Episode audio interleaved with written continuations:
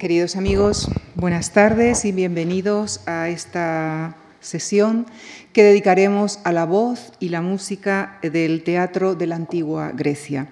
Y lo haremos con el profesor Luis Calero Rodríguez y el coro de voces graves de Madrid.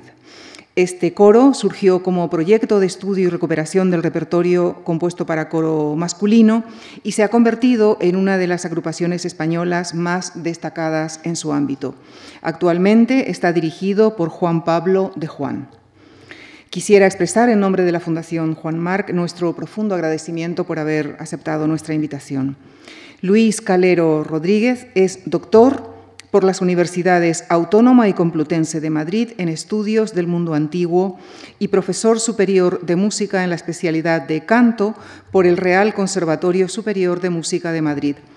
Actualmente es profesor del Máster de Investigación Musical de la Universidad Internacional de La Rioja. Anteriormente ha ejercido la docencia en las universidades Rey Juan Carlos, Autónoma de Madrid y Alfonso X. Su principal línea de, investigación está enmarcada en la música y las artes escénicas en el Mediterráneo antiguo, actividad que combina con su labor como cantante y pianista. Con nuestro reiterado agradecimiento les dejo con el profesor Luis Calero Rodríguez y la voz y la música en el teatro griego. Muchísimas gracias.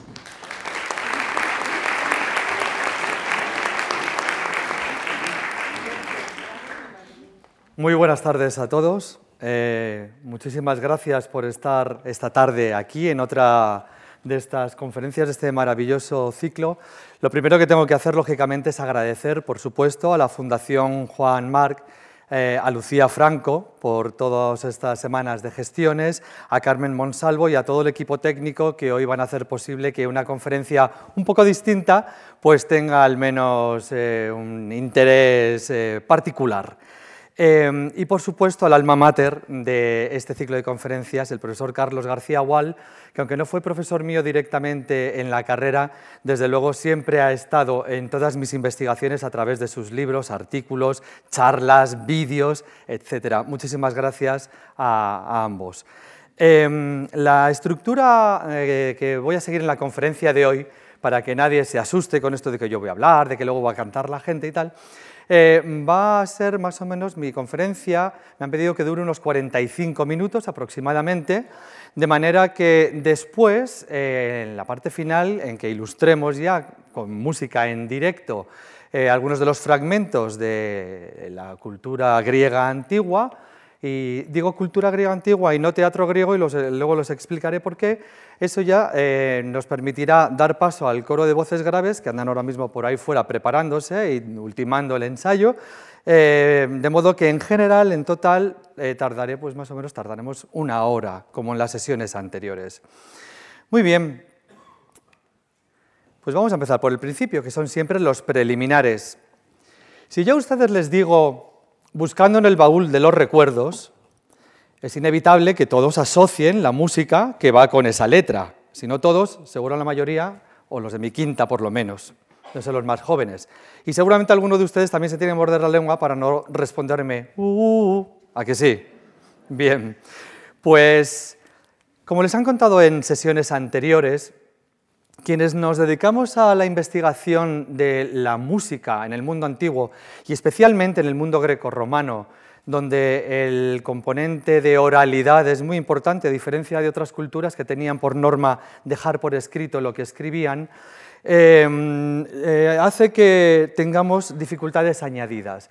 Imagínense ustedes que nuestra cultura desaparece y dentro de 3.000 años, pues eh, otros enamorados de nuestra cultura, resulta que se ponen a investigar cómo era la música que nosotros oíamos y nuestras eh, prácticas musicales y demás, y se encuentran con que en un trocito pequeñito de un papel o de lo que sea, encuentra unos versos que dice buscando en el baúl de los recuerdos pero no tiene ni una partitura, ni un CD, ni un cassette, ni un DVD, ni nada que le permita acceder a cuál era la música que se asociaba a, esos versos que para ustedes, al igual que para mí, están en la memoria. No hace falta que les cante la canción de Karina para que todos podamos oírla. Bueno, pues esto es lo que nos pasa cuando investigamos el mundo, eh, la música en el mundo antiguo.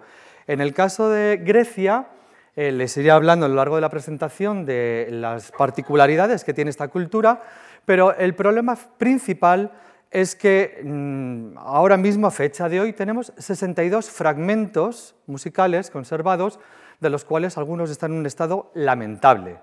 Luego hablaremos sobre el tema. Al final, lo que nos ha llegado a nosotros son los textos. Eh, de ahí que los textos de los eh, dramaturgos que han, estado, que han sido protagonistas de las conferencias anteriores sean pues, como nuestros libretos de ópera o de zarzuela. Tenemos, no olviden ustedes, por cierto, que el teatro griego no es un espectáculo como puede ser el teatro nuestro. Nosotros vamos a la abadía o al español y vemos una obra de teatro. Ellos iban a ver una obra musical, una obra musical en la que se combinaban partes habladas, partes cantadas, partes recitadas. Luego hablaremos un poquito sobre el tema. Así que esto es esta es la dificultad principal con que nos encontramos cuando tratamos de ir más allá del texto y hablar de la música. ¿Cómo interpretamos entonces la información? ¿Cómo investigamos a partir de la información? Ven ustedes en la pantalla que he puesto en la parte superior los textos, que como filólogo que soy, eh, son importantísimos. Los textos, por supuesto, tienen muchísima información, nos dan muchísimas pistas acerca de cómo era la música.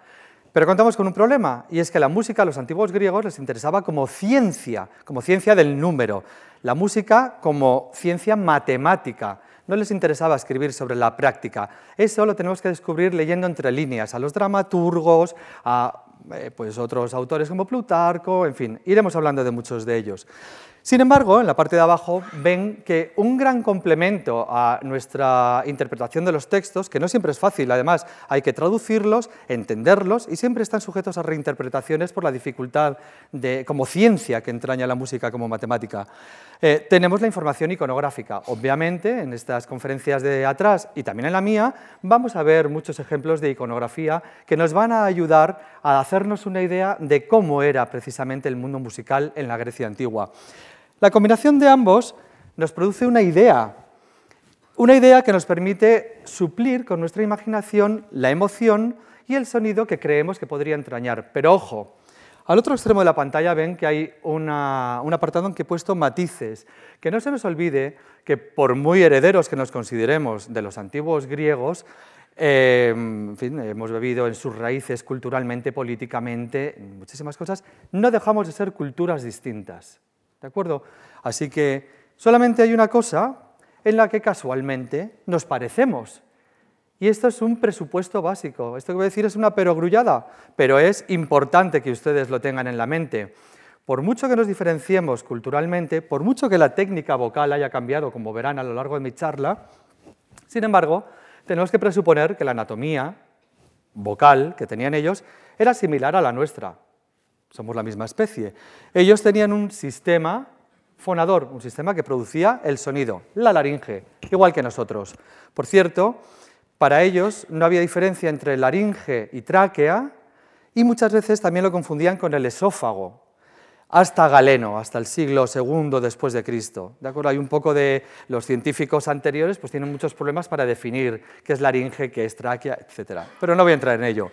Tienen también un sistema que genera la voz, igual que nosotros, la respiración, un sistema que les permitía amplificar la voz. Yo ahora tengo un micrófono, pero si no lo tuviera, también mi cuerpo permite emitir una voz grande. Fundamentalmente es el tracto faríngeo y los resonadores, los huesos y los senos faciales. Y luego un sistema acústico, el oído, que permite calibrar no solamente la emoción que uno quiere imprimir en la comunicación verbal, sino en el momento en el que está cantando también las diferentes alturas musicales para poder afinar. Todos cuando cantamos eh, afinamos, desafinamos, etc. Dicho lo cual, pues ahora sí que nos vamos a la antigua Grecia. En la antigua Grecia, la educación vocal era fundamental para los jóvenes desde las primeras etapas. Em, aquí vemos en esta copa famosísima eh, que hay dos alumnos, Aristófanes en las nubes, nos recuerda, hace hablar al razonamiento justo y nos dice que los chavales iban a casa del maestro de cítara, que en cuestiones musicales era el pedagogo, que les tocaba eh, a aprender música.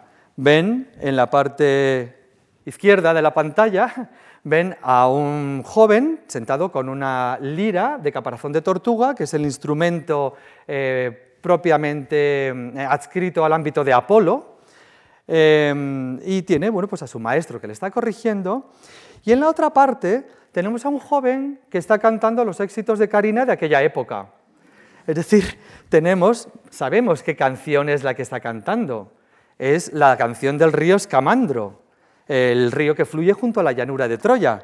Pero lógicamente no sabemos cómo era esa música, desconocemos la melodía que la acompañaba, que para ellos debía de ser tan famosa que no hacía falta notarla, porque todos debían de sabérsela. Ven además que detrás del joven que está cantando hay también un personaje sentado con una vara, es el juez. Es el juez que aparece también en muchos otros contextos musicales, es el juez que está em, evaluando hasta qué punto la interpretación de este joven es correcta o no. Dicho esto, en los antiguos textos em, no conservamos tratados sobre música, eh, hasta el más antiguo de los que ha llegado a nosotros es de Aristóxeno, un discípulo del liceo aristotélico, estoy hablando del siglo IV antes de Cristo. Hasta entonces no tenemos más que la corriente pitagórica, que también tiene muchos problemas textuales, eh, Pitágoras es anterior, ¿no? pero eh, la información saben que es fundamentalmente matemática. Aristóxeno es el primero que se preocupa en incluir, además de la matemática, la ciencia del oído, todo aquello, dice Aristóxeno, que no se puede oír, no es válido dentro del mundo de la música. Luego, todos ellos, a partir de Aristóxeno, hay, mm, conservamos varios tratados, em, unos más pitagóricos, otros más aristoxénicos y otros que andan navegando entre ambos eh, campos. Bueno, pues todos ellos coinciden en esta clasificación vocal que ven en la pantalla. Lógicamente, la voz hablada y la voz cantada, ¿para qué nos sirven? Pues en las obras de teatro valían para recitar o para cantar. Bien, así combinaban eh, en determinadas partes de cada obra, eh, dependiendo del metro y de otro tipo de cosas, se utilizaba una forma de interpretación o la otra.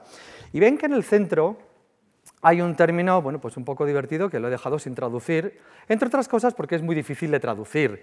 La paracatalogué es un tipo de voz intermedia entre la hablada y la cantada. Es lo que he dicho, cantar recitando o recitar cantando. Eh, valga el paralelismo, sin que por supuesto yo quiera decir que sonaran así en aquella época, pero vendría a ser un poco lo que hacían los pregoneros antiguamente aquí en España. ¿eh? Esta, que no es cantar, pero tampoco es hablar eh, y que está entre medias de uno y otro. Luego, por ejemplo, les ejemplificaré, les pondré un, un ejemplo en el que se utilizaba ese tipo de canto, así que recuérdenlo. Y abro un pequeñísimo paréntesis para que sepan de la importancia de este término. Lo del cantar recitando y el recitar cantando, hasta tal punto interesó, porque estos, eh, estos tratados fueron conocidos en el final del Renacimiento y primer barroco, y hasta tal punto interesó a los musicólogos de entonces, que es precisamente el origen, entre otros, de nuestra ópera. Este experimentar en cómo se puede hacer que un personaje recite a la vez que canta. Bueno, pues eso está un poco, es el embrión o uno de los, eh, una de las semillas ¿no? Que se plantaron en la cultura occidental para dar eh, nacimiento a la ópera. Cierro el paréntesis porque esto nos aleja del tema en el que estoy. Dicho lo cual, ¿qué es lo que esperaba el público de la antigua Grecia, el público ateniense, de, un buen cantante? Les he traído una pequeña colección de, de textitos. ¿vale? Platón en las leyes se queja de que cada vez que aparecen actores en las reuniones hay un problema porque los demás no son capaces de hacerse oír, dado el volumen de la voz que tienen ellos. ¿Mm? Diodoro Sículo, que es un historiador del primero antes de Cristo, nos dice que Dionisio, el tirano de Siracusa en Sicilia, eh, escribió una obra de teatro que quiso representar en Olimpia y para representarla escogió a los actores que tuvieran mejor voz. Dice, aquellos que fueran a dejar boquiabiertos al público que los escuchaba. Bueno, pues ya tenemos más datos. También Diodoro Sículo nos comenta que un actor llamado Neoptólemo, un actor de tragedia del siglo IV a.C., que además, y esto no era poco habitual, esto era frecuente, era también empleado en misiones diplomáticas, este Neoptólemo fue empleado para mediar entre Filipo II de Macedonia y Atenas cuando estaban en este momento convulso de la historia de Atenas. Bueno, pues una de las razones por las que se le utilizaba fue precisamente por tener una voz noble y grande. Aristóteles, bueno, Alcifrón, perdón, me lo he saltado, dice que otro actor llamado Licimnio también vencía a sus rivales por su voz sonora y brillante. Y Aristóteles hace un apunte maravilloso en la retórica, nos dice que muy bien todo eso, pero que nunca hay que alejarse de una interpretación lo más natural posible. Y ya para terminar, Claudio Eliano, les he recogido aquí una cita suya, habla de un tal Teodoro, un actor del que sabemos alguna cosilla más, que acabó poniendo en pie, dice, al público gracias a su interpretación de Mérope en el Cresfonte de Eurípides, una obra que hemos perdido, pero bueno, tenemos al menos este dato, cosa que también sucedía, según Genofonte, con un actor llamado Calípides. En definitiva, ¿qué es lo que se espera de un cantante en la antigua Grecia? Pues fundamentalmente megalofonía, es decir, una voz potente, no sé si les han contado en la sesión dedicada a Sófocles que Sófocles tuvo que retirarse de los escenarios precisamente por tener una voz pequeña e insuficiente. Luego hablaré también de Nerón, que el pobre bueno, también tenía un problema con la voz. Por otro lado, bueno, voy a dejar la eufonía para el final. El brillo, Lambrotes, es la cualidad que se apreciaba en los cantantes. Al final vamos incluso a oírlo. Y la eufonía. La eufonía es la belleza de la voz producto de una buena conservación y entrenamiento. Dice San Isidoro de Sevilla en una cita maravillosa, eh, ya es un autor más tardío, como saben, del siglo VI, VII después de Cristo, dice literalmente, la voz perfecta tiene que ser alta, dulce y potente. Dice alta para ser similar a las notas agudas, que igual que pasa en nuestra cultura, pues siempre eran eh, una forma de admirar a un intérprete. Y de hecho sabemos que los agudos daban muchos problemas a los cantantes, igual que nos pasa hoy en día. Luego alta para ser similar a notas agudas, dice. Dulce para calmar las almas de los oyentes, que es maravilloso. Y potente para llenar sus oídos.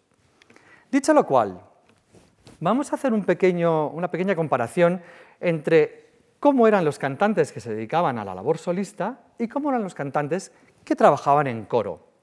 Los solistas, en un principio, eh, eran aficionados eh, que bueno, pues, eh, se prestaban, o incluso los propios compositores. A mí, por cierto, no me gusta hablar de autores trágicos, sino de compositores, no de poetas, de compositores, porque escribían la letra, la música, y muchas otras cosas. También estaban pendientes de los entrenamientos del coro, etc. Luego yo prefiero llamarlos compositores.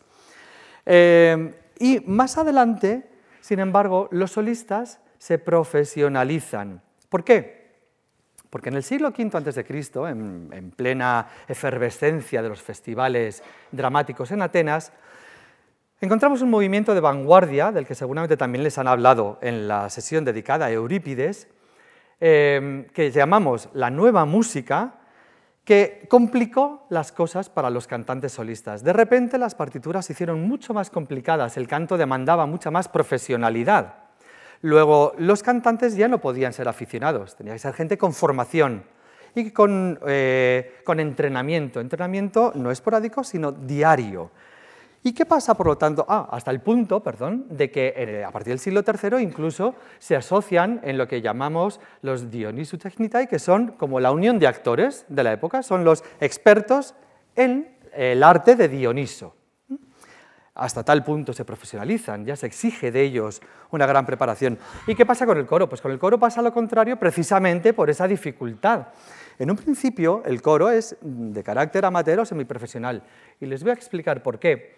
En los festivales eh, de Atenas, en las grandes Dionisias, de las que luego hablaré un poquito, necesitaban, para los coros del ditirambo, necesitaban 10 coros, uno por cada tribu, de 50 miembros cada uno, ya son 500 cantantes, adultos, más otros 10 de 50 efebos, ya son 1000 más.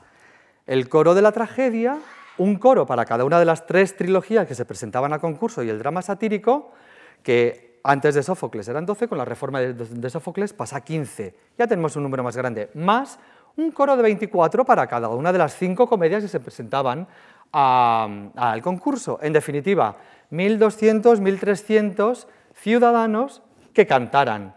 Pues sinceramente encontrar a gente bien preparada para esa labor en cada festival era complejo. ¿Qué sucede? Que cuando precisamente a partir de la nueva música, eh, esta vanguardia eh, que lidera Eurípides, que es del que más sabemos, pero también otros como Timoteo, Ofrinis, en fin, otros eh, Melanípides, otro tipo de, de otros autores, ¿qué le pasa al coro? que poco a poco empieza a desaparecer, porque la dificultad y la gloria se la van llevando los solistas, hasta el punto de que en fases posteriores el coro acaba desapareciendo. Eh, hay obras en las que simplemente aparece la palabra coro y entendemos que el coro bailaría un poco para dividir las escenas en lo que eran los estásimos que dividían los episodios de las obras más clásicas. Em, dicho lo cual, les he hablado antes de la eufonía, ¿verdad? Bueno, pues ahora voy a hablar de esto, pero para ello, y antes de decirles exactamente de qué se trata, necesito que canten conmigo. Y yo sí, no se rían, es la verdad.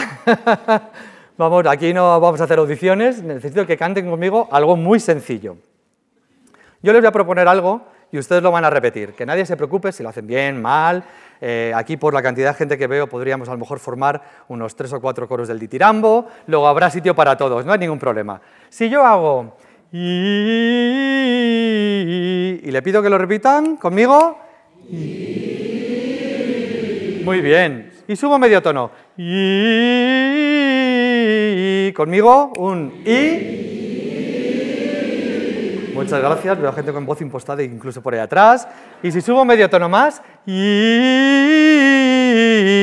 un y.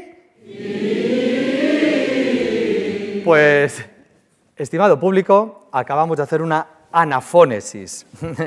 la anafónesis lo he dejado en griego a propósito para obligarlos a cantar. Esperaba que les diera más vergüenza, ¿eh? la verdad es que es muy gratificante ver a un público tan entregado.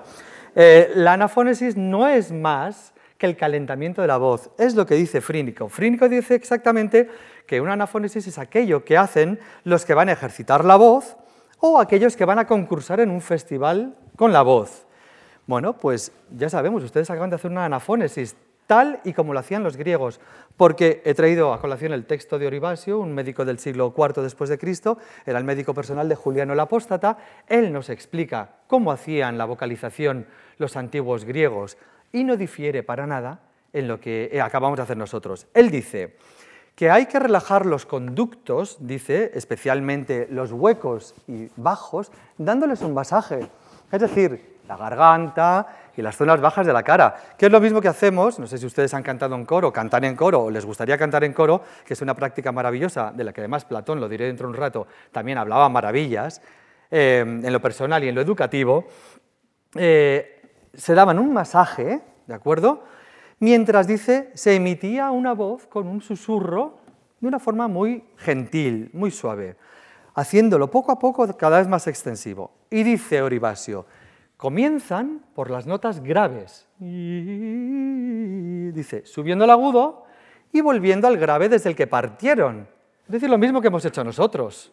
¿eh? Exactamente lo mismo. No es el único texto, ya les he dicho, hay muchos más, pero bueno, no quiero marearles con texto porque prefiero que sea todo mucho más dinámico y más visual. En Roma, donde saben ustedes que ser griego era ser ciudadano de segunda, pero había eh, profesiones en las que ser griego estaba muy bien visto. Uno era ser médico, por ejemplo. La familia imperial tenía sus médicos que eran griegos, por lo general. Los romanos estaban siempre intentando aprender, y bueno, pero los médicos griegos estaban muy bien considerados. Y otros eran los actores. Los actores griegos estaban muy bien considerados en la Roma antigua.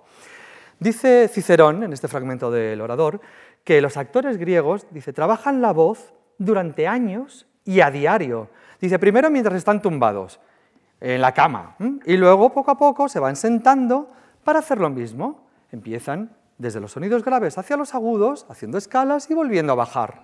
Es decir, exactamente lo mismo. Bueno, pues esto en cuanto al cuidado y flexibilidad de la voz. Pero no solamente, seguramente ustedes tienen siempre la curiosidad de cuando eh, conocen a un cantante, sobre todo un cantante lírico, se les suele preguntar, ¿y tú qué haces para cuidarte la voz? Porque parece que bueno, pues hay, hay interés por ver a ver si yo también me puedo cuidar la voz perfectamente para que no se me estropee. Bueno, pues en la antigua Grecia también pasaba eso y seguían una dieta muy particular. no les valía cualquier cosa para poder cuidarse la voz. ¿Qué comían? Plutarco, en los Moralia, nos habla de alimentos ricos en fibra y que no produzcan flemas. Me explico. Él habla de las anguilas, que es un pescado blanco, pero de aspecto viscoso, ¿verdad? Y del tuétano de los huesos, que a su vez es un alimento blando y viscoso. ¿Y por qué? Pues porque los griegos se dieron cuenta de que para que una laringe funcione correctamente, tiene que estar bien hidratada y tiene que tener una cantidad mínima de grasa. ¿De acuerdo? Luego, ambos alimentos pensaban que eran beneficiosos, porque además también les limpiaban el tracto de la fonación, al igual que la fibra de las verduras. He puesto una lechuga, pero bueno, las verduras en general les venían bien. Y la carne, el aporte proteico, es importante para tener energía sobre el escenario. Entonces no tenían focos que nos hacen deshidratarnos, pero el sol de justicia de Atenas, bueno, tampoco tiene nada que envidiar. En los problemas del pseudo-Aristóteles, eh, pseudo-Aristóteles es como solemos llamar al autor, que no existe en teoría, de una colección de notas muy interesantes que llamamos los problemas y que se supone que son como apuntes de las clases que se daban en el liceo. Bien, están reunidos por colecciones, hay una colección dedicada a la música y otra a la voz, precisamente. Bueno, pues en los problemas del pseudo Aristóteles se recomienda tomar puerros hervidos. ¿Por qué? Lo mismo por la grasa, porque, y por la fibra, perdón, porque limpia el tracto cuando los tragamos. Y Ateneo es un enamorado de la cocina y de todo lo que tenga que ver con comer y por supuesto también tiene un par de libros eh, dedicados en gran parte a la música, habla del congrio. ¿Mm? Bueno, pues no sé muy bien qué beneficio tiene comer congrio, que a mí personalmente no me gusta, pero seguro, seguro que es buenísimo. Yo no lo pruebo y Santas Pascuas. ¿Y qué pasa en Roma? Eh, he puesto esta eh, fotografía de Peter Ustinov porque me encanta lo mucho que se parece al, al Nerón de la, de, la, izquierda o de su derecha. ¿Qué pasa en Roma? Roma, eh, perdón, Nerón, eh, del que nos habla eh, Suetonio en, su libro dedicado al emperador, nos comenta que efectivamente Nerón, pues el pobre, aunque no sabemos si es cierto o no, porque puede ser que haya un poco de, de intento de dañar su memoria, ¿no? pero bueno, nos comenta en todo caso que tenía una voz pequeña y ronca, el pobre, que quería ser actor y cantante. Y por lo tanto, bueno, pues contrató a un, a citaredo muy famoso, Terpno se llamaba, que le ayudaba con las lecciones y tal y cual, y hacía unos ejercicios que si ustedes lo leen, pues son realmente sorprendentes. ¿no? Pero bueno, en todo caso, Nerón seguía rajatabla las indicaciones del citaredo en cuanto a la dieta. Eh, de hecho, se hacían lavativas y tomaba eméticos, supongo que para bueno, pues mantenerse más libre de alimento en el estómago. Y por supuesto, dice también el texto, que se abstenía de frutas y de alimentos no recomendables para el canto. Saben ustedes que los cítricos, por ejemplo, la naranja más que el limón, pero una naranja, una mandarina, es lo peor que pueden hacer antes de cantar, porque se les llena la garganta de flemas. O tomar lácteos también es un problema para el cantante.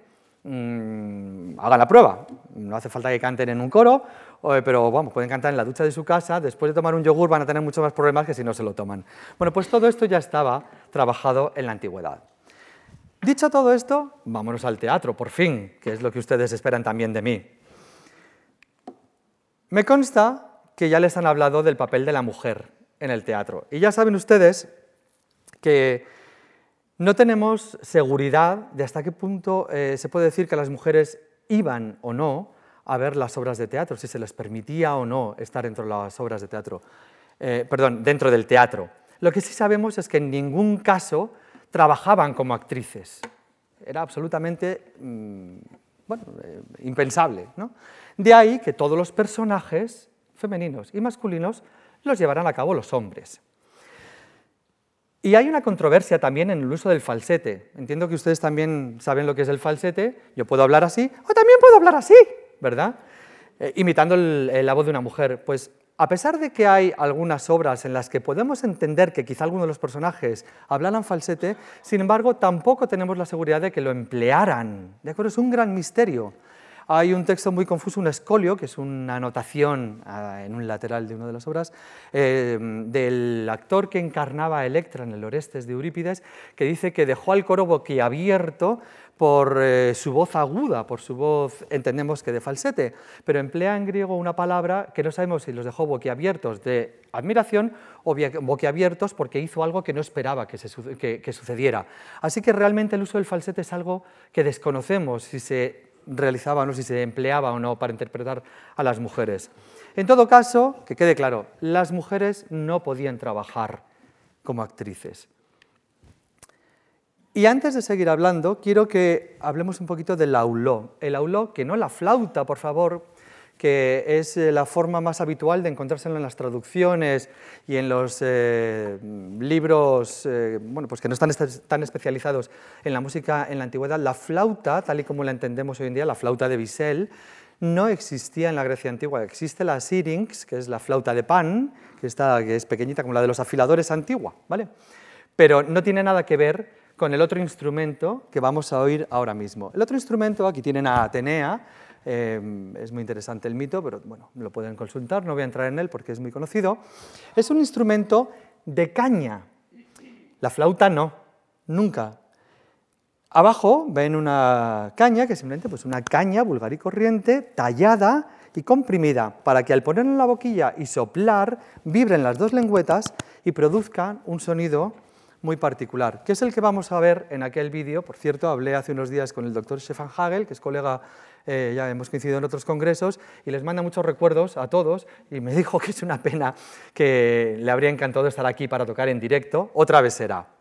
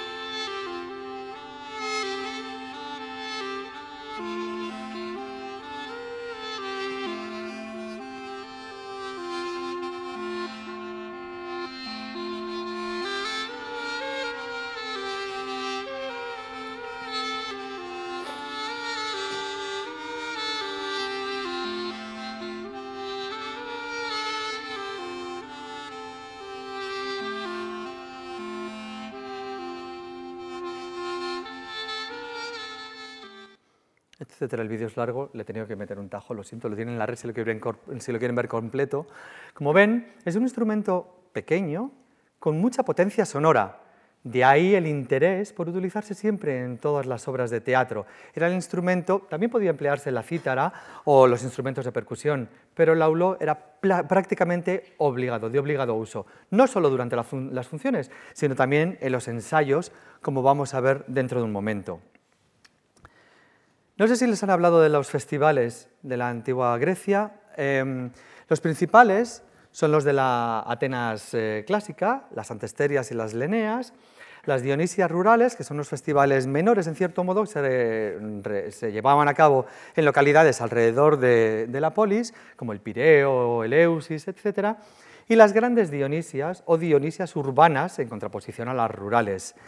Em, las grandes Dionisias son el festival más joven. Eh, cobra importancia sobre todo a partir de la Atenas de Pisístrato en el siglo VI a.C. y es un festival abierto a toda la Hélade, de ahí que empezara que se hiciera cuando empezaba el buen tiempo, fundamentalmente a finales de marzo, cuando los mares eran transitables, que eran el medio de transporte más habitual para los antiguos griegos. Eh, aún así, hay otros festivales en los que los cantantes eh, iban a, bueno, pues a mostrar sus cualidades y a recibir premios. Sabemos de muchos cantantes que recibieron premios. El de Olimpia, ahí lo tienen, el de Delfos, las Píticas, las Istmias en Corinto y el Festival de Nemea. Centrándonos en el Festival de Atenas, ven ustedes, hoy perdón, a ver, que me he hecho un lío con el mando. Aquí. Ven ustedes que esta es la zona de la academia, he buscado un mapa en el que aparece. ¿vale? Aquí donde se cruzan los dos ríos, el Ilisó y el Erídano, es más o menos donde está la zona del, cerámico, eh, que tenía las puertas del Dipilon, ¿de acuerdo? que unían la ciudad con la academia. Y esta es la Acrópolis. Bien. Los efebos, que aquí los tenemos, como acólitos inmediatos del dios Dioniso, serían la parte más importante de, este, de esta inauguración del festival. Llevaban eh, un falo o una imagen del dios, un falo de considerable tamaño, como ven, y lo llevaban en una procesión que, como pueden ver en la diapositiva, se encaminaba hacia el cerámico para terminar en la falda sur de la Acrópolis. A lo largo del camino posiblemente pararían en diferentes puntos, con altares o lo que sea, a cantar y a bailar himnos y danzas en honor del dios. Y al final terminaban en los templos de Dioniso. Los ven aquí, ven que hay dos, vaya, perdón, ay, qué lío de mando, vamos a ver que yo me centré aquí. Ven que hay dos, uno más pequeño y uno más grande. El pequeño es un poquito anterior, del siglo VI a.C., y el grande es del siglo V, ya es de época clásica. Y en esta fotografía, donde vemos el teatro en su actual estado, el de em, Dionisio Leutero, al pie de la Acrópolis, ahí detrás, esta fotografía es mía no tengo otra mejor, lo siento, están los cimientos de ambos templos. Se pueden ver, pero están destruidos. Em, Platón, lo he dicho antes, afirma que el canto coral, así como la música, es fundamental en la educación de sus ciudadanos. Ya me gustaría a mí que los políticos pensaran lo mismo hoy en día. Y además, en un cruce maravilloso de una etimología mm, que, bueno, desde el punto de vista eh, filológico no es correcta, pero desde el punto de vista, musical es maravillosa, Platón en las leyes también establece un cruce entre dos palabras griegas, joros, que es el coro, y jará, que es la alegría que produce cantar en el coro. No digan que no es maravilloso. Y Genofonte, además, también nos dice que una de las eh, ventajas que tiene la práctica de los ciudadanos en los coros es que fomenta la disciplina. Dice, la disciplina a través de la concordia en el trabajo conjunto y del respeto a las leyes. Y eso es muy importante porque hay muchos textos en los que se asocia la práctica coral de todos estos cantantes con la disciplina en el ejército, especialmente la falange de los soplitas, que son los eh, soldados de infantería ligera, vamos a decirlo así. De ahí, que luego lo verán, muchas de las cosas que voy a decir sobre cómo se organizaban los coros eh, durante su trabajo en el escenario, en la orquesta exactamente, eh, tiene mucho que ver con su forma de actuar en el campo de batalla. Y es obvio que era necesaria la disciplina y el orden en ellos y además ser liderados por un, por un, líder, en fin, valga la redundancia, lo siento.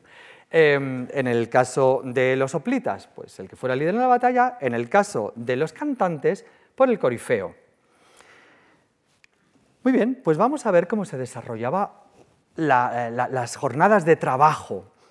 Una vez que se designaban ya las obras que iban a concurso en el festival y se designaba un corego, que era el que ponía el dinero para mantener y sufragar los gastos y las necesidades de cada uno de los grupos corales y de los solistas, em, era necesario también el maestro de coro, el los que dicen los griegos.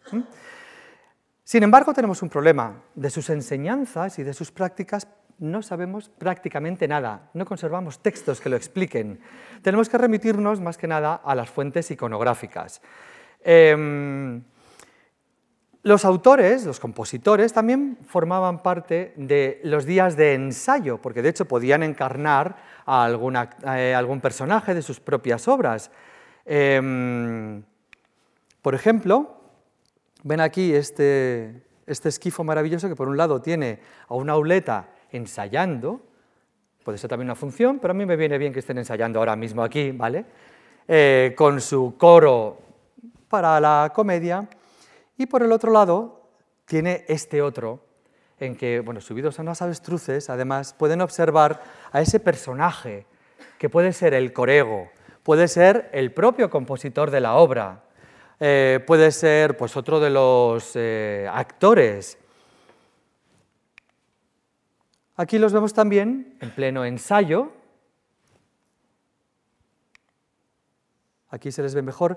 Ah, por cierto, eh, no me acordaba. ¿Ven a la auleta en el centro que tiene unas bandas en la cabeza? Esas son unas tiras de cuero. El aulós, lógicamente, pesa poco, pero pesa. Y hay que apoyarlo en el labio y hacer presión con él. Eso que se llama forbellá ayudaba a la auleta a derivar el peso hacia el cuero, de modo que podía manejar luego el instrumento con más eh, facilidad.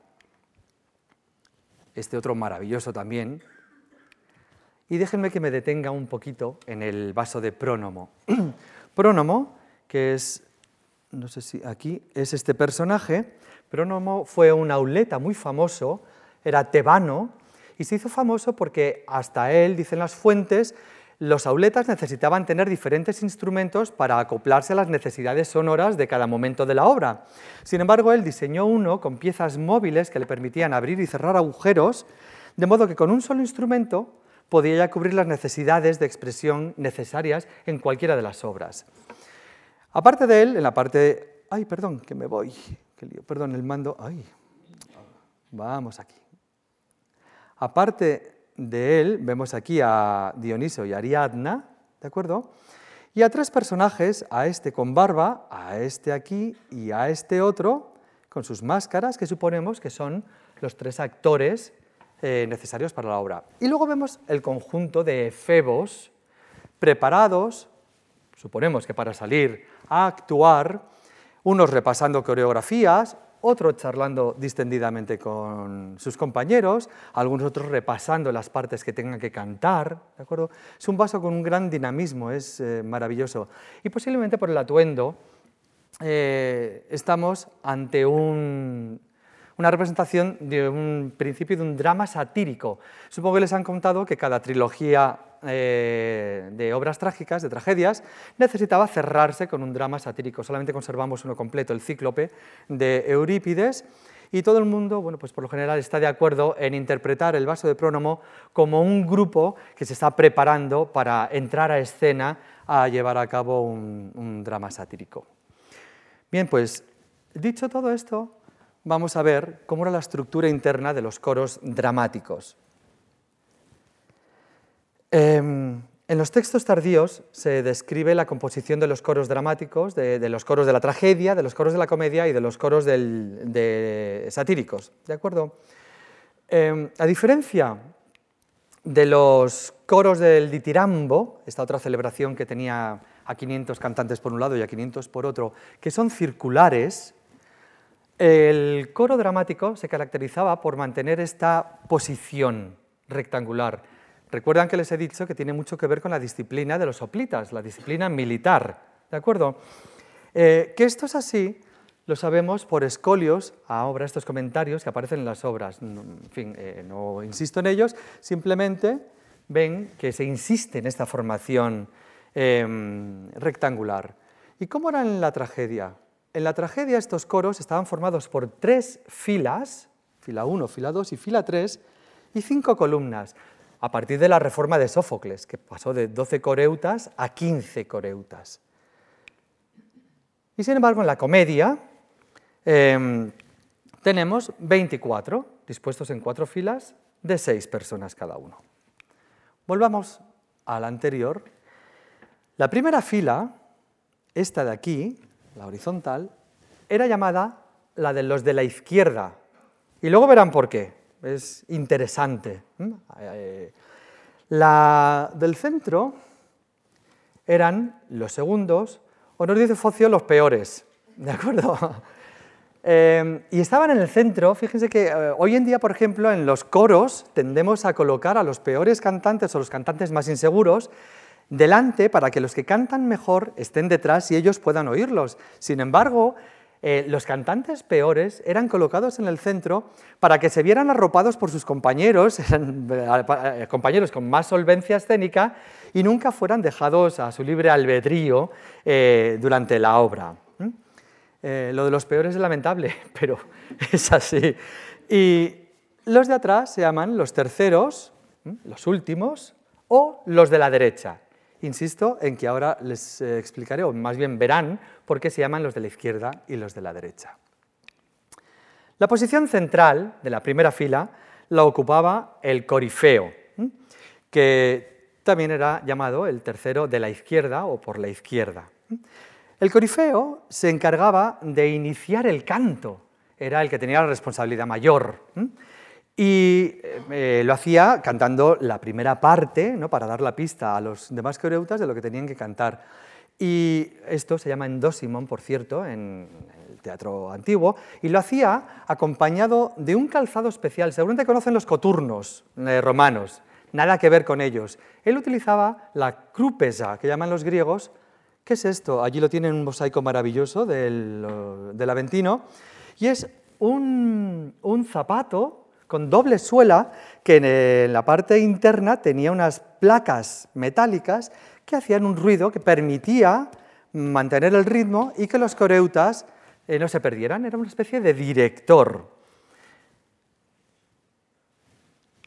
Y al lado del corifeo se colocaban los de al lado, que eran lógicamente los parastatai, dicen los textos griegos, son los de al lado, los que están colocados a su lado, que eran dos coreutas, un poquito más solventes, en los que se, confiaba para poder bueno, pues, ayudar a sus compañeros siempre que hiciera falta. Y luego una cosa muy divertida, que a mí me encanta siempre decir en este tipo de circunstancias, como claro, lo importante es que hubiera un número determinado de personas, ¿qué pasaba si no los tenían? Bueno, pues gracias a un fragmento de Menandro, sabemos que los de atrás podía ser que hicieran playback, lo importante es que participaran, lo importante es participar, ¿de acuerdo? No importaba si cantaban bien o mal, era mejor que hubiera 15 en este caso, pero que estuvieran calladitos para no molestar a sus compañeros. Bien. Luego, una vez que ya sabemos que eh, existía una jerarquía importante en todo este entramado, vamos a ver cómo era la, la párodos del coro dramático. La párodos es el término que empleamos para designar la entrada del coro en el momento en que le corresponda en la obra. Entrada, por cierto, que era danzada. O sea, no solamente tenían que tener una calidad vocal, sino también eh, saber mantener un ritmo y sobre todo eh, bueno, desarrollarlo durante la obra. Y es muy habitual que esta danza de entrada, de esta párodos, esté escrita en anapestos, que llamamos anapestos de marcha. ¿Y qué es un anapesto de marcha? Pues esto, ta, ta, ta, es un paso constante que les permitía llevar una marcha a todos eh, para llegar hasta donde ahora van a ver que se colocaban. Tenemos un problema cuando hablamos de cómo era la párodos en el coro. Eh, aquí les traigo una fotografía de Epidauro, no porque sea representativa de un teatro de época clásica, sino porque me ha parecido preciosa Ah, no sé si ustedes han estado en eh, Atenas, en Grecia, perdón, y si han ido a alguno de sus festivales de teatro, por supuesto, el más romántico para todos los que viajamos a Grecia siempre es el de Pidauro, que es maravilloso con la puesta de sol, ese paisaje que tiene y la acústica maravillosa que desde el centro de la orquesta, la parte circular, uno tira una piedrecita al suelo y se oye desde la última grada. Es espectacular el sistema que tenían de acústica. Muy bien, pues lo he traído simplemente por esta razón. Aquí tienen la planta de ese teatro que es similar a la de otros. Muy bien. Pues los textos nos hablan de que el coro entraba por la derecha o por la izquierda, pero claro, tenemos un problema. Ya han visto que yo antes no sabía si la diapositiva la tenían a su derecha o era a mi derecha. Es muy difícil saber si los textos hablan de la derecha o la izquierda del actor o del público. Es realmente complicado. Pero hay alguno que bueno, un poquito de luz sobre esta dificultad. Y uno de ellos es un autor bastante tardío, un autor bizantino, que nos dice que si el coro venía en la trama desde la ciudad, lo hacía por aquí. Antes no lo he dicho, por cierto, se me ha olvidado comentárselo, la parodos se podía hacer o en fila de tres o en las columnas. Lo habitual era hacerlo en este sentido, en filas. Pero, eh, continúo con lo anterior, si lo hacía desde el lado derecho, entraban por allí y se colocaban en la orquesta. ¿eh? Todas las evoluciones del coro se producían en la orquesta, en la zona circular. Y ahora, permítanme que repita esta entrada magistral de este grupo de coreutas nuestros, entendemos por qué son los de la izquierda y los de la derecha. Los de la izquierda son la fila más cercana al público, aquellos que iban dejando a su izquierda al público, y los de la derecha, los de la fila del fondo, la fila de los mm, torpes, los mudos, etc. ¿De acuerdo? Los que estaban más alejados del público. Em, esto era la, forma más habitual de entrar. Em, aún así, y aquí hay alguna cosa que me gustaría comentar porque me parece maravillosa, esto no es una estructura que se mantuviera constantemente, ni todas las eh, parodos se hacían con esta estructura jerarquizada, correcta y matemáticamente estructurada. Tenemos ejemplos, por ejemplo, en las aves de Aristófanes, cuando los dos protagonistas llegan a esta ciudad que está encima de las nubes, los pájaros, ¿qué hacen? Los atacan, entran a saco y además lo hacen, si leen la obra, eh, como si fueran militares dirigidos, eh, como si fueran oplitas, literalmente. La palabra oplita aparece en este texto, ¿de acuerdo? Y eh, este Ebelpides se queja de que de repente ve aparecer a todo ese tropel de pájaros que están taponando la entrada. Entran todos empujándose unos a otros y taponan la entrada. Esto mismo también pasa en las nubes. Está Sócrates eh, mostrando a Estrepsíades, que está un poco torpe o no ve bien el hombre o lo que sea, le dice, mira, por ahí bajan las nubes. Y el hombre está diciendo, pero si no las veo, dice que sí, hombre, por allí, que bajan del monte, pero ¿dónde, dónde? Y de repente dice, caramba, pero están todas aquí, pero, pero si han venido todas en tropel y ocupan todo el espacio. ¿De acuerdo? Tenemos que entender que la entrada era bueno, pues un recurso cómico en que sería de forma distinta a lo anterior. Y a veces incluso, como les he dicho antes, se podría romper esta estructura rectangular aparecen las tesmoforias. Em, en ese verso, pues simplemente se invita a que el coro tenga esta otra formación de coro circular, que es otro tipo de formación em, que en principio se cree que favorecía que los cantantes se oyeran entre sí. También el auleta se colocaría en el centro y todos ellos tendrían una acústica no solamente del instrumento, sino también de lo que cantan sus compañeros. Em, esto no solamente es propio de las comedias, donde uno puede esperar que bueno, un apardo se produzca eh, de esta manera. También sucede en algunas tragedias, las menos, pero sucede. Y justificado por situaciones dramáticas, también puede entrar el coro de uno en uno por goteo. Por ejemplo, en la Asamblea de las Mujeres, la, pobre Praxágora está desesperada porque va avanzando la noche y sus amigas de tropelía, porque quieren ocupar la Nix antes de que los maridos se levanten y no tengan sitio para estar allí y poder, poder ella, ellas proponer sus leyes, está desesperada porque sus amigas no llegan, no llegan. Y eso mismo sucede en la Lisístrata. Esta producción, por cierto, está completa, no sé si entienden griego moderno, no tienen subtítulos, pero aunque no entiendan es digna de verse, está en la red si la quieren ver. Muy bien, pues insisto, este tipo de parodos no es la habitual. Eh, insisto en que solían mantener la jerarquía y la estructura de la línea de, de la batalla de Oplitas.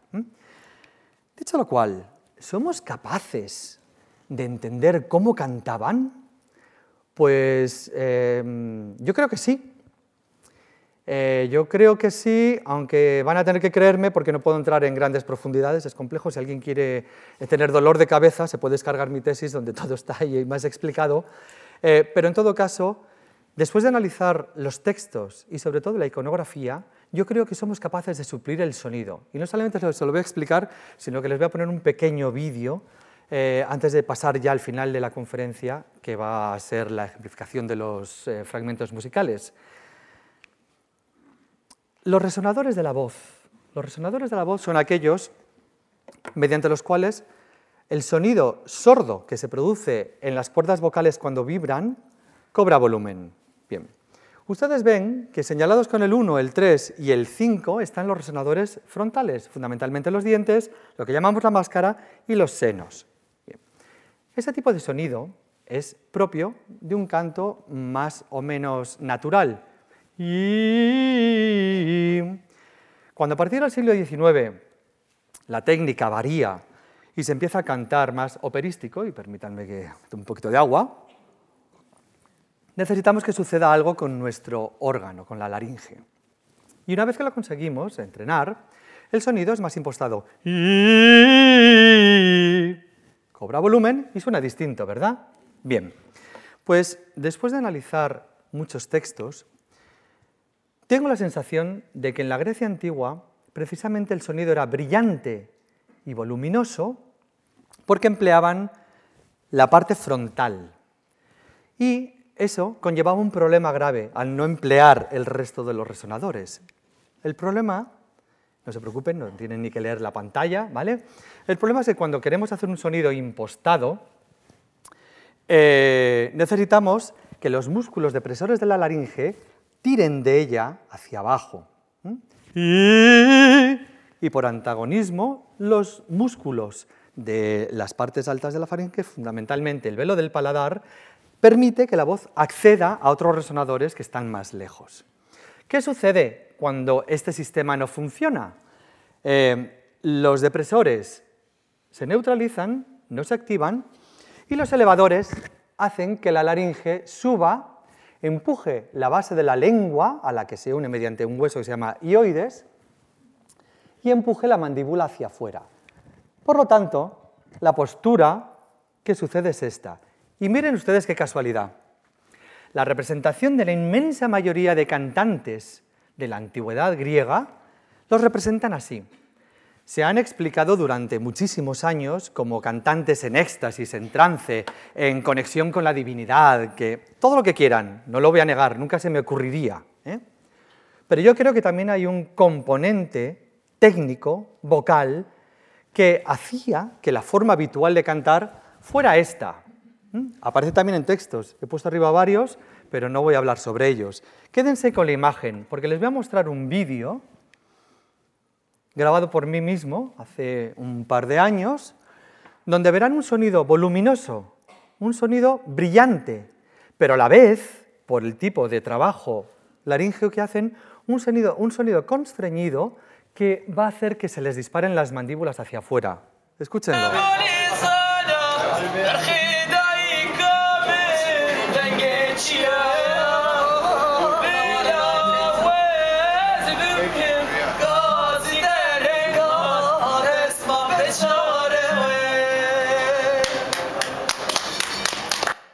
¿Lo ven ustedes?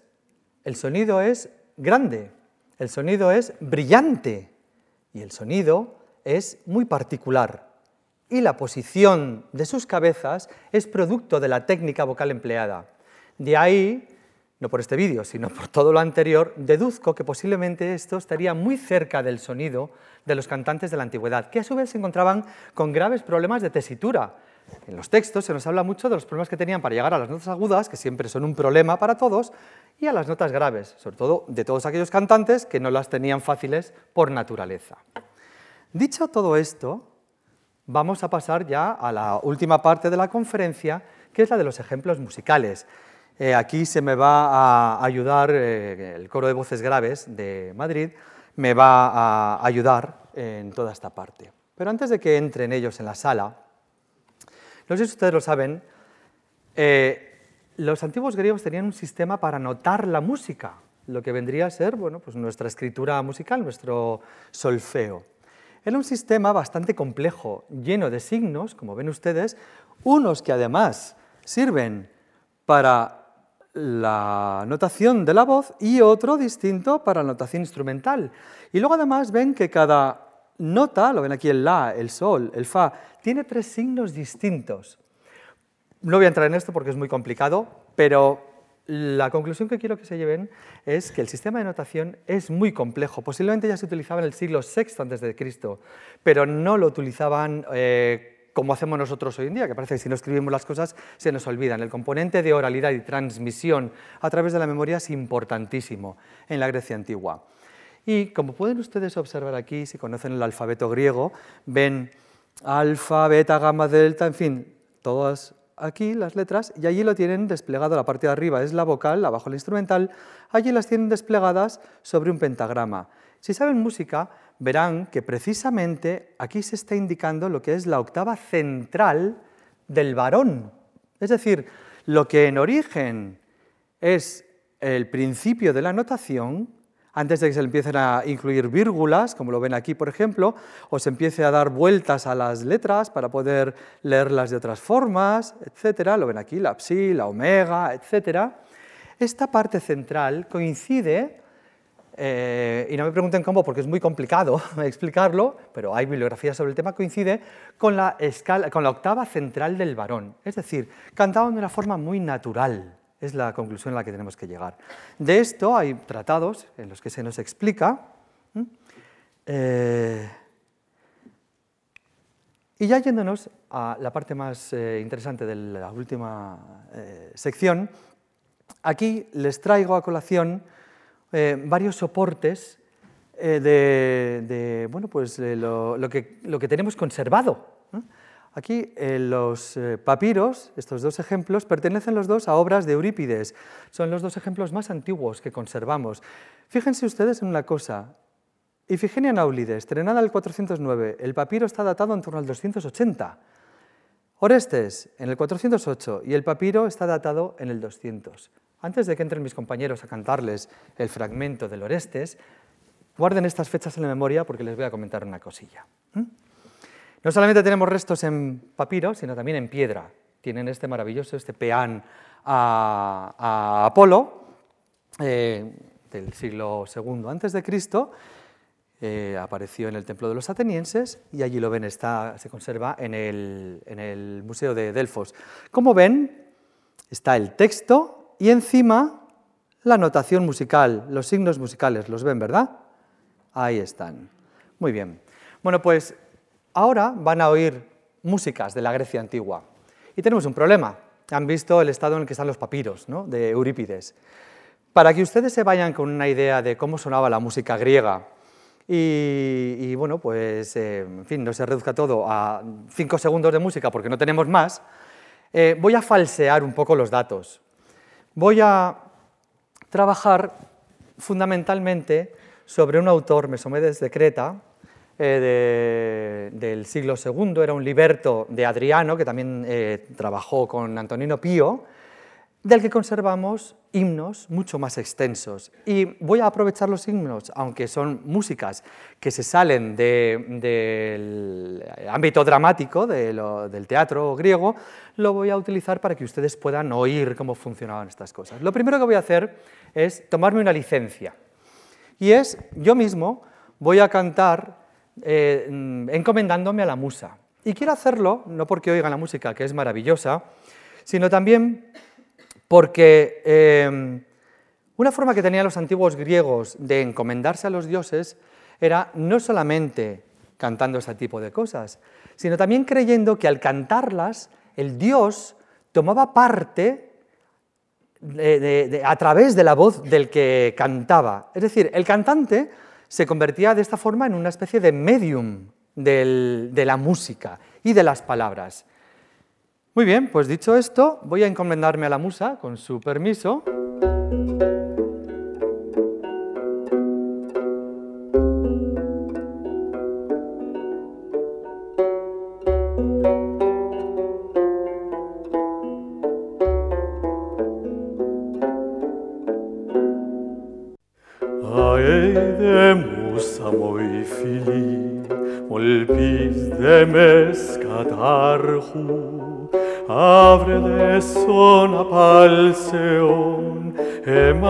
Frenas donito. A partir de este momento, cualquier cosa que quieran criticarme, en realidad se la estarán criticando a la musa. ¿Queda claro? bien. Muchas gracias. Muy bien. Pues dicho esto, recuerdan que antes les comenté sobre el Orestes, el papiro. Esta obra se estrena en el 408 en los festivales dramáticos de Atenas y el papiro es de en torno al 200. Tenemos un problema cuando investigamos esta obra que da muchos problemas, de aquí les traemos una de las múltiples versiones en que la pueden oír. El problema fundamental es que al haber esta distancia entre la obra original y la música que conservamos, no sabemos si es la música original que compuso Eurípides. No sabemos si es una música adaptada sobre la música original que compuso Eurípides o si es una música distinta a la original, más de acuerdo con la moda y el gusto de la época. Y para poder oír esto, vamos a llamar a mis compañeros del coro de voces graves.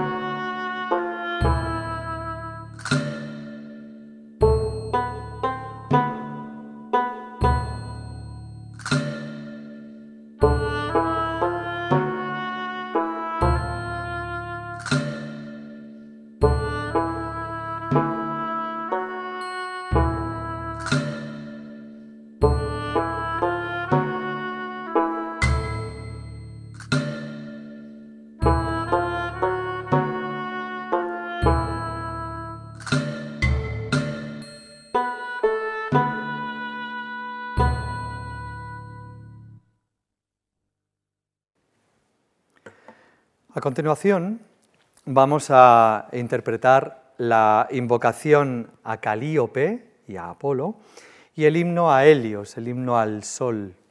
Eh, como la diapositiva es grande, la pasaré en cuanto termine la primera, pasa directamente a la segunda. Ya les he dicho, esta sí sabemos que es de Mesomedes de Creta, eh, un autor que ya fue estudiado en 1581, fíjense ustedes, por Vincenzo Galilei, el padre de Galileo Galilei. Es una de las obras más estudiadas, lógicamente, eh, hasta la fecha. No se lo he dicho, creo, eh, conservamos 62 fragmentos. No sé si os lo dije al principio, he hablado tanto que se me ha olvidado. Pero bueno, conservamos 62 fragmentos en total, entre unos soportes y otros, en muy mal estado.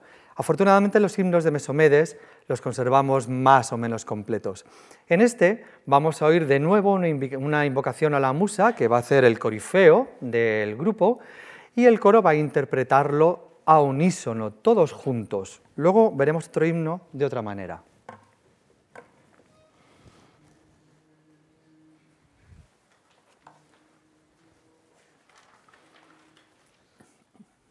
Calliopeia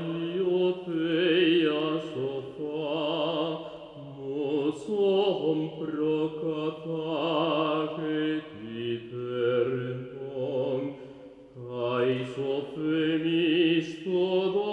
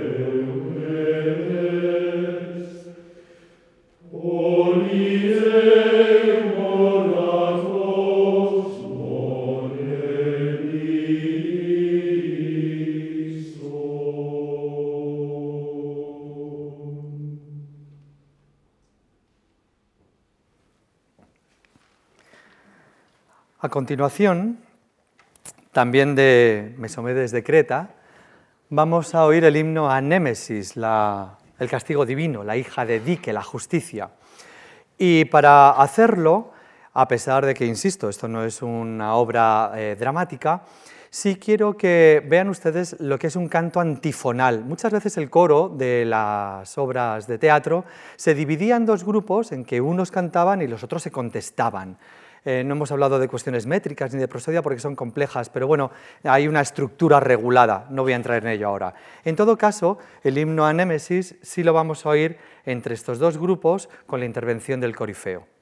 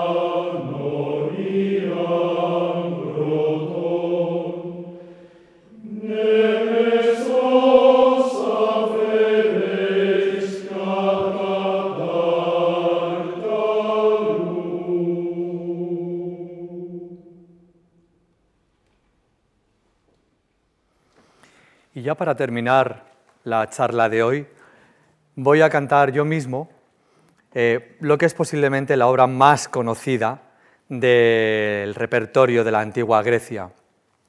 Se trata del epitafio de Sífilo, una estela funeraria que ven aquí, eh, que ha tenido una vida un poco bueno, entretenida. ¿no? Fue encontrada en Asia Menor, en Éfeso, o en Esmirna, no me acuerdo ahora mismo. Es igual, por Turquía.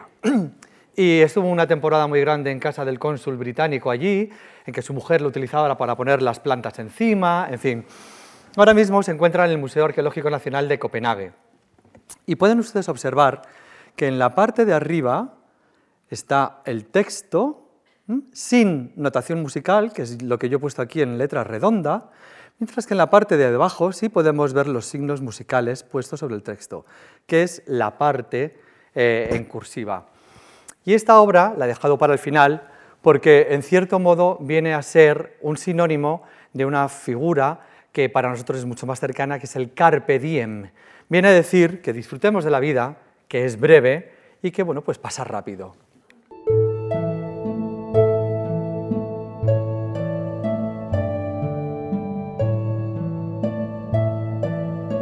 Y con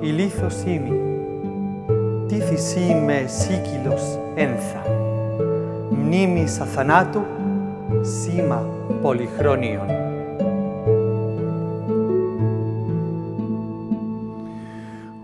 Ως άνζης φαίνου, μηδεν όλος συλλήπου, προσολίγον εστί,